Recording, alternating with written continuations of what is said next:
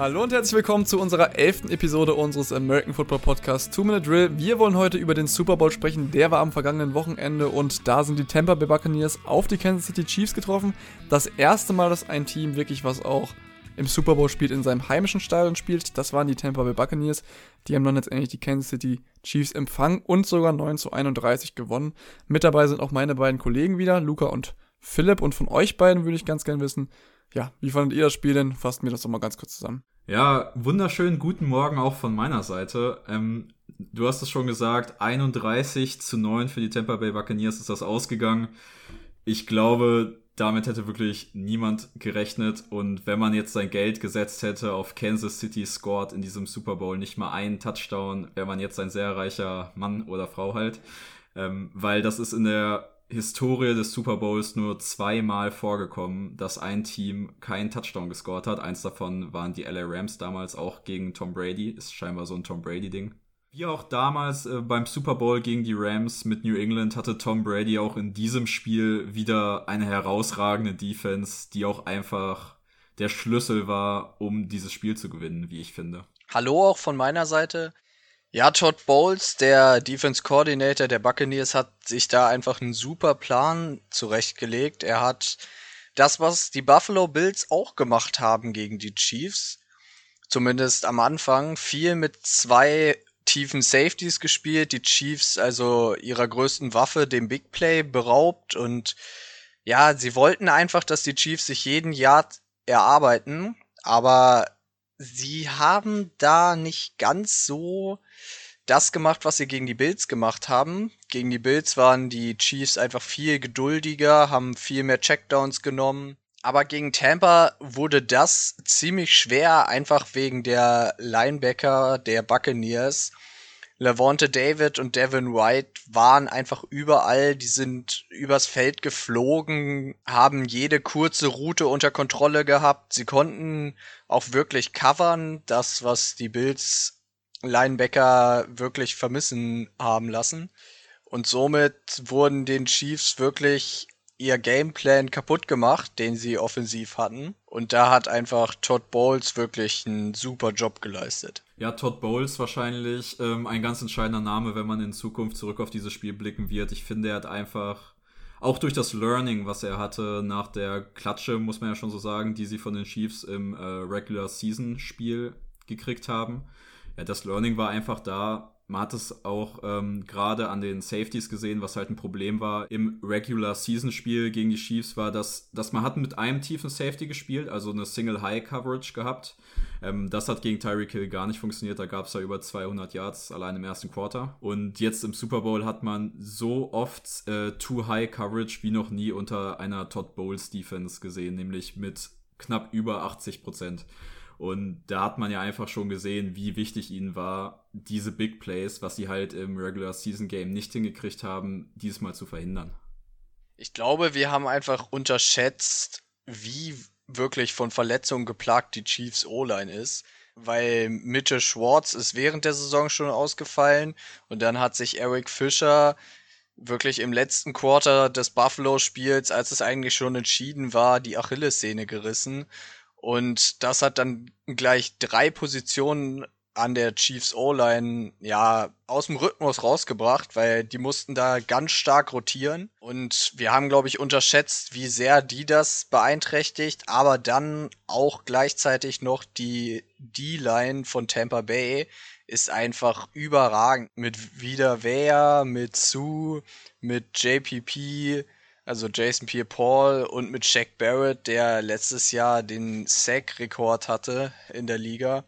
Also diese D-Line war einfach so dominant und die Chiefs O-Line konnte da nichts machen. Das Problem war aber auch auf der Coaching-Seite, sie haben die dritthöchste Zahl von Five-Man-Protections gespielt, die jemals in der Next-Gen Stat Era, das ist seit 2016, ähm, vorgekommen ist. Und das ist halt ein Problem, wenn du eine sehr verletzungsgeplagte O-Line hast, wo sowieso schon ja nicht viel zusammenläuft, dann musst du denen einfach helfen. Da musst du auch mal mit mehr Heavier Protection, mehr 22 Personnel zum Beispiel nutzen können, um den Tackles ein bisschen zu helfen, weil wenn man sich die Tackles angeguckt hat, in fast jedem Drive sind JPP und Jack Barrett einfach nur über die Edges ja fast unblocked durchgekommen. Das war schon echt fies, was die Chiefs da ihren Tackles zugetraut haben. Ja, also du hast das ja ganz richtig gesagt. Ähm, die dritthöchste Rate an äh, Five-Man-Protection, kurz nochmal, äh, kleiner Einschub, Five-Man-Protection ist halt, wenn du den äh, Dropback des Quarterbacks nur mit der O-Line äh, verteidigst und mit keinem zusätzlichen Blocker wie Tight End oder Running Back. Und ähm, wir haben es ja auch in der Regular Season eigentlich schon bei den äh, Kansas City Chiefs gesehen, dass sie ein Problem kriegen, wenn der Foreman Rush ähm, Druck erzeugt auf Pat Patrick Mahomes. Du kannst Patrick Mahomes fast nicht blitzen, weil er dann die Lücken erkennt und den Ball zu schnell äh, los wird. Aber wenn du mit einem Foreman-Rush Druck erzeugst, was die Bucks mit ihren dominanten Edge-Rushern auch einfach super hingekriegt haben, dann sieht man, wie viele Probleme die Chiefs kriegen. Und es ist für mich ein bisschen unverständlich, wieso da ähm, strukturell im Verlauf des Spiels offensiv halt nicht gehandelt wurde. Weil diese Quote kommt ja auch nur zustande, weil du einfach das ganze Spiel lang nur so geblockt hast. Vor allem letztendlich musste Patrick Mahomes ja für 490 Yards hinter der Line of Scrimmage, rund 490 Yards, äh, hinter der Line of Scrimmage scramblen und das ist, glaube ich, soweit ich weiß, neuer Rekord. Alleine schon da hätte man im Laufe des Spiels was ändern müssen. Ich glaube, das äh, ist den Coaches auch aufgefallen und mich hat es äh, vor allem sehr gewundert, dass sie, wie ihr es gerade eben schon beschrieben habt, einfach den Druck von Patrick Mahomes nicht genommen haben oder nehmen konnten in dem Fall und dass Patrick Mahomes so viel mit dem Ball laufen musste oder im Endeffekt sogar schon bevor er überhaupt Druck bekommen hat, mit dem Ball gelaufen ist. Ja, das wurde dann ja auch, hat man im Verlauf des Spiels gesehen, auch so ein bisschen präventiv irgendwann bei Patrick Mahomes, da ist er einfach bei jedem Dropback sofort nach hinten gelaufen und ist einfach direkt in dieses Laufen reingekommen, weil er seiner O-Line gar nicht mehr vertraut hatte und einfach schon präventiv in dieses ich weich, ich weich den äh, ich weich den Pass Rush ausgekommen ist. Und da hat das ja sogar noch oft geschafft. Haben wir gerade dann am Ende des Spiels auch noch daraus entstehen zwei unfassbare Würfe einfach gesehen äh, von Patrick Mahomes. Einmal wie er da ein Superman-Pose durch die Luft fliegt und den Ball dann sogar noch anbringt. Ja, da haben ihm seine Receiver auch so ein bisschen im Stich gelassen. Also wenn ich da um mein Leben laufen müsste hinter meiner O-Line, dann sogar den Pass Rush noch ausweichen kann, im Fallen das Ding noch absolut platziert auf den Helm meines Mitspielers werfe als Quarterback und er den halt einfach nicht fängt, ja, da wäre ich, glaube ich, schon ein bisschen abgefuckt als Quarterback. Ja, auf jeden Fall. Ähm, Mahomes hatte echt keinen einfachen Tag und echt fast gar keine Hilfe von keinem. Was dann aber auch noch dazu kam, ist, dass Todd Bowles, wenn er mal geblitzt hat, wirklich das so kreativ gemacht hat und einfach, ja, so wie selbst Mahomes das noch nicht gesehen hat und auch nicht erwarten würde. Ich erinnere mich da zum Beispiel an ein Play, da war auch Five-Man Protection aber dann sind, ich glaube, Shaq Barrett in Coverage zurückgedroppt und dann sind die beiden Corner einfach auf Blitzes gekommen. Und es ist wirklich selten, dass du einen Corner blitzt, aber zwei Corner blitzen, das passiert so gut wie nie. Und es hat auch geklappt. Aber so kreativ, wie Todd Bowles da wirklich sein Gameplan aufgefahren hat, war schon sehr beeindruckend anzugucken. Letztendlich müssen wir auf jeden Fall festhalten, oder können wir eigentlich festhalten, Jungs, dass, äh, ich sag mal so, die Bucks das Spiel ohne die starke Defense-Leistung wahrscheinlich nicht gewonnen hätten. Natürlich darf man auch die Leistung von Tom Brady nicht schmälern. Er hat an dem Tag wirklich sehr stabil gespielt, auch, ähm, wie ich fand, routiniert, hat das runtergespielt. Aber er hat halt auch nicht den Druck bekommen, den Patrick Mahomes bekommen hat. Ja, ich glaube, wir haben auch einfach den Super Bowl Tom Brady, den wir fast in jedem Tom Brady Super Bowl kriegen, außer vielleicht gegen Eagles oder Falcons, wo es ein bisschen ins Shootout äh, tendiert ist, ähm, gekriegt, nämlich einen sehr sicheren äh, Passer, der einfach keine Fehler macht in der Pocket und die Yards nimmt, die ihm die Defense gibt. Und das haben wir in diesem Spiel gesehen. Das hat er einfach super gemacht und hat am Ende dafür auch, wie zu erwarten war, dann den MVP gekriegt. Ja, beim MVP-Titel, da ist es natürlich dann auch wieder so ein bisschen so ein Quarterback-Ding. Ich hätte aber auch, muss ich ganz ehrlich sagen, es verdient gesehen, wenn die ganze Defense, doof gesagt, den MVP-Titel bekommen hätte, einfach weil die wirklich das Spiel meiner Meinung nach gewonnen haben für die Tampa Bay Buccaneers. Und ich glaube, so eine starke Defense-Leistung haben wir in der Season eigentlich noch von keinem Team bis jetzt gesehen. Ja, ich glaube, wenn man es äh, jemandem geben könnte, der kein Spieler ist, dann wäre es für mich halt Todd Bowles mit dem MVP, aber kannst du halt als Coach nicht holen. Hätte man noch drüber diskutieren können, ob man ihn vielleicht stellvertretend so ein bisschen für die Defense Levante David gibt, der für mich einfach ein Riesenspiel gemacht hat. Aber am Ende ist das halt einfach meistens so, dann kriegt der Quarterback ihn. Das war ja auch letztes Jahr im Super Bowl so, da wurde Mahomes MVP, obwohl vielleicht der Running Back Damian Williams ein bisschen dominanteres Spiel hatte. Ja, bei den Chiefs offensiv ging an dem Tag auf jeden Fall einfach nicht viel zusammen. Gerade von so einer dominanten Offense dann im Super Bowl so wenig Ideen zu finden, dass es das ist einfach echt unerwartet gewesen. Man hätte ja gedacht, wenn ein Team das Spiel so ein bisschen wegträgt, sage ich mal, dann wären es die Chiefs eher. Aber so war es halt gar nicht und jetzt wollen wir halt auch noch mal ein bisschen über die ähm, Buccaneers Offense reden. Definitiv. Die Bucks Offense an dem Tag, ja, mit insgesamt 31 Punkten in der ersten Halbzeit mit 21 Punkten in Führung. Ihr habt das gerade eben schon angesprochen, Jungs, Tom Brady durchaus äh, souverän oder ohne Fehler. Aber da gab es dann letztendlich auch noch das so gut funktionierende Tandem. Hättet ihr erwartet, dass Tom Brady und Gronkowski so eine Show zusammen abliefern? Also wenn du so einen Sportfilm drehen möchtest mit so die zwei Alten kommen nach Florida zu einem neuen Team, haben schon alles gewonnen, was man gewinnen kann. Dann läuft das in der Saison mal phasenweise nicht so gut, aber dann im Super Bowl die beiden gewinnen dir das Spiel. Also als wäre das so ein Filmende gewesen, hat sich das für mich auf jeden Fall angefühlt. Auf einmal Gronkowski mit zwei Touchdown-Catches da, dann noch ein geniales Big Play durch die Mitte und die Buccaneers Offense hat sich, hat sich einfach verändert zu dem, was, was wir auch vor allem kritisiert haben in den letzten Wochen, dieses, wir rennen bei Early Downs, dann werfen wir den Ball tief. Also dieses Vorhersehbare. Und da bin ich auch echt fast vom Sofa gefallen, als auf einmal beim ersten Snap im Spiel einfach von den Buccaneers ein Right Receiver Screen gelaufen wurde. Also da bin, da bin ich ja komplett äh, baff gewesen. Hat dann zwar nur wenige Yards eingebracht, aber war einfach mal was anderes. Und gerade diese äh, Pass-Run-Options, die wir gesehen haben von den Buccaneers, das haben sie einfach in den letzten Wochen fast gar nicht benutzt, ob, obwohl es einfach ähm, ihrer Offense sehr gut zu Gesicht gestanden hat in diesem Spiel. Und die Offense hat sich einfach dynamischer angefühlt. Sie haben Konzepte gespielt, die sie noch nicht hatten in der Saison. Ähm, was ich auch gerade schon gesagt habe, dieser eine Pass auf Gronkowski durch die Mitte, da war das Play einfach so aufgebaut, dass der Center der Buccaneers pullt. Darauf sind beide Safeties der Chiefs angesprungen, nämlich Tyron Matthew und Thornhill sind dann beide nach vorne gekommen. Gronkowski hat sich aus seinem Block gelöst, geht durch die Mitte und kriegt dann den Ball durch die Mitte. Da macht sogar Matthew noch äh, gerade so den Saving Tackle. Da wäre Gronkowski wahrscheinlich schon fast durch gewesen. Also Buccaneers Offense einfach deutlich verbessert zu den letzten Wochen in meinen Augen. Ja, und vor allem das Laufspiel hat sich auch stark verändert. Wir haben das ja vorher schon mal kritisiert, dass sie einfach zu viel Inside Handoff gegangen sind. Sie sind wirklich immer nur zwischen den Guards gelaufen oder zwischen Guard und Tackle, aber nie irgendwas outside mäßig. Und in dem Spiel haben sie wirklich viele Konzepte gelaufen, wo auch mal wer ja off Tackle gelaufen ist, mal einfach ja den Plan ein bisschen geändert und sich weniger vorhersehbar gemacht. Und dagegen hatte die Chiefs Defense einfach kein Mittel. Fournette und Ronald Jones sind auch einfach ein sehr gutes Running Back Duo, was man da hat.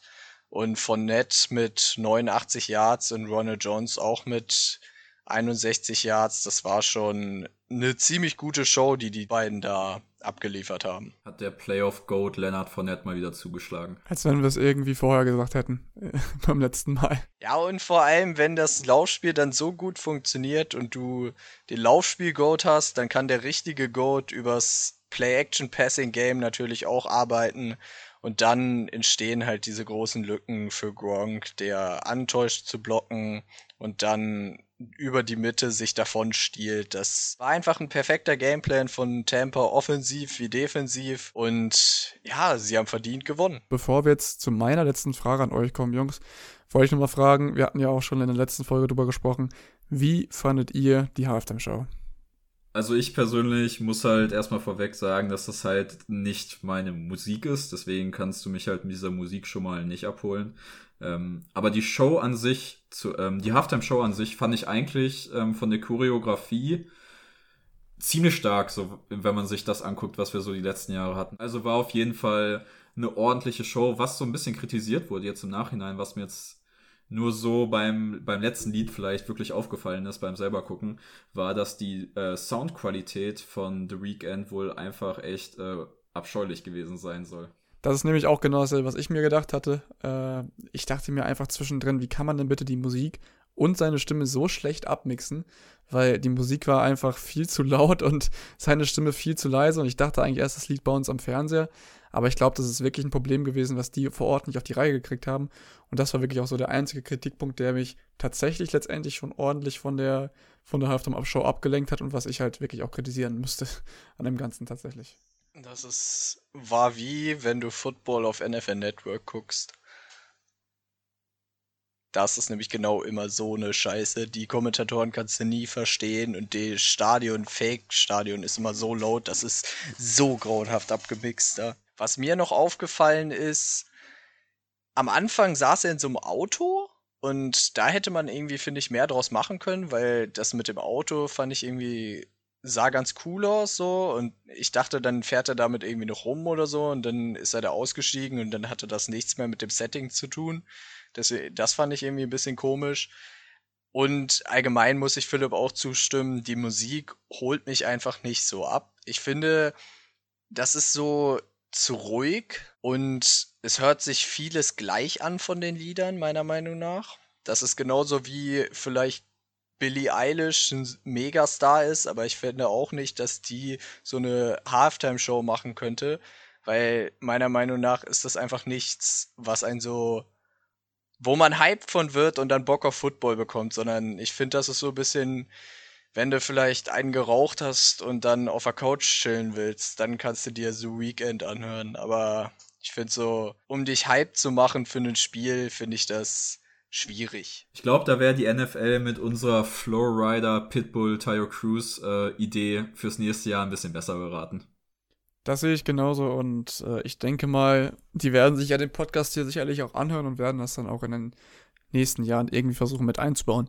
Jetzt kommen wir zu meiner letzten Frage und zwar haben wir ja vorhin schon auf das Tandem Tom Brady und ähm, Rob Gronkowski angesprochen. Ich möchte jetzt an sich erstmal nur auf Tom Brady gucken, weil Gronkowski ist schon einmal retired. Jungs, äh, irgendwie fühlt sich das für mich ganz komisch an, dass er jetzt den siebten Titel hat. Er ist jetzt immer noch der GOAT. Irgendwie hat das Ding jetzt gewonnen. Irgendwie hat es keinen Überraschungsfaktor mehr. Trotzdem was würdet ihr jetzt sagen? Sollte er jetzt mit dem siebten Titel aufhören oder sollte er noch weiterspielen? Weil meiner Meinung nach hat es jetzt keinen großen Nährwert mehr, außer dass er halt nur noch mehr Titel holt. Ja, Tom Brady ist so ein Typ, der wird so lange spielen, bis er wirklich physisch dazu nicht mehr in der Lage ist. Und ich glaube, was man auch gesehen hat, das dauert noch ein paar Jahre, weil er wirkte echt noch fit. Und wenn man diese Evolution of Tom Brady Videos gesehen hat, ist er erstmal immer hübscher geworden. Aber ich glaube, er ist dann auch, wirkt wirklich fast immer fitter. Das ist wirklich beeindruckend, dass er jetzt mit 43 immer noch da im Super Bowl steht und da Patrick Mahomes die neue Generation Quarterback schlägt. Also, ich glaube, der wird noch bis 45 machen und er hat ja schon gesagt, dass er nächstes Jahr wieder da ist, Gronk auch. Von daher mal gucken, ob nächstes Jahr sein letztes Jahr wird, aber selbst da bin ich mir nicht sicher. Also ich sag's mal so, eigentlich kannst du nicht besser aufhören, als wenn, wenn du jetzt sagst, ich höre auf, dann hast, du gehst mit dem Super Bowl in den Ruhestand, du wirst wahrscheinlich einfach kein besseres Ende für die Karriere mehr finden können, aber ich kann mir halt nicht vorstellen, vor allem weil er es auch schon gesagt hat, aber ich hätte es mir auch einfach nicht vorstellen können, dass so ein ähm, Competitor wie Tom Brady einfach aufhört, weil der wird sicher einfach zu Hause sein und sagen, ja, siehste, geht ja noch, ne? Also kann ich ja noch ein paar Jahre machen.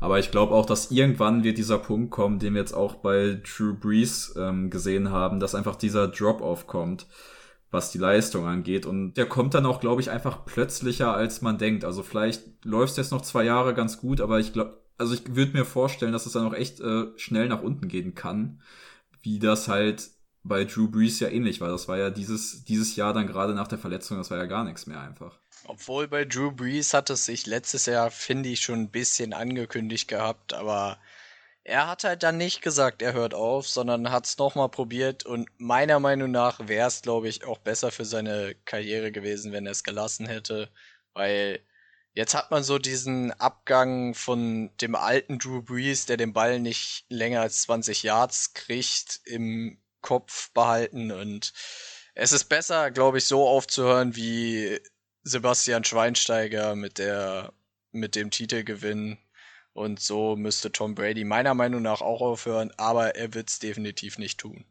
Das war nämlich genau der Punkt, wo ich jetzt so die ganze Zeit drüber nachgedacht habe, wenn man jetzt an Drew Brees denkt, er ist, man hat dieses Bild halt einfach im Kopf. Und ich finde, Tom, Tom Brady, er ist einfach der GOAT. Das wird er jetzt auch bleiben, meiner Meinung nach. Außer Patrick Mahomes wird noch mehr Spiele gewinnen, was ich nicht glaube tatsächlich. Und wenn man jetzt überlegt, dass er jetzt letztendlich den achten Titel noch holt, dann ist das schön und gut. Aber ähm, sollte er dann irgendwann aufhören, ja, und dann so abtreten, wie man es ihm eigentlich nicht wünscht, dann glaube ich, wird das seiner Karriere nicht entsprechen. Deswegen, meiner Meinung nach, wäre es, glaube ich, auch bald mal Zeit, obwohl ich das ihm natürlich nur nachsehen kann. Also ich glaube ja, wir werden, wir werden das halt einfach sehen, dass es halt irgendwann leistungstechnisch nicht mehr reicht. Und das ist dann halt zwar ein bisschen schade jetzt, aber die Legacy nimmt ihm halt keiner mehr. Und ich glaube, wir sehen Patrick Mahomes, kann ich so ehrlich sagen, ich glaube, wir sehen Patrick, Patrick Mahomes noch ein paar Jahre oder ein paar Mal öfter im Super Bowl. Und aber sieben gewinnen das ist schon verdammt schwer und ich glaube, da kommt auch keiner mehr hin.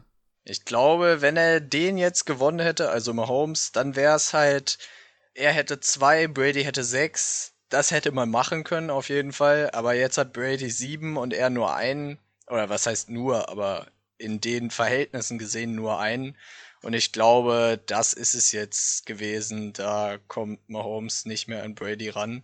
Was aber auch man sehen muss, selbst wenn Tom Brady retired, es gibt dann immer diesen einen Super Bowl, wo die beiden gegeneinander gespielt haben. Und wenn du das wie damals in der NBA-Debatte mit Michael Jordan gegen LeBron James, die haben nie gegeneinander gespielt. Und jetzt hast du aber Tom Brady gegen Mahomes, die haben in diesem großen Finalspiel gegeneinander gespielt und Brady hat gewonnen. Es ist egal, um welche Umstände es dann geht, dass Mahomes O-Line kacke war, da wird sich in fünf Jahren keiner mehr dran erinnern, sondern ist es einfach nur, Brady hat Mahomes in dem großen Spiel geschlagen und ich glaube, das ist für solche Sachen, für solche sentimentalen Sachen wie die Goat Conversation, ist das einfach der Genickbruch. Vielleicht sehen wir nächstes Jahr das Rematch. Das wäre dann natürlich nochmal eine andere Sache.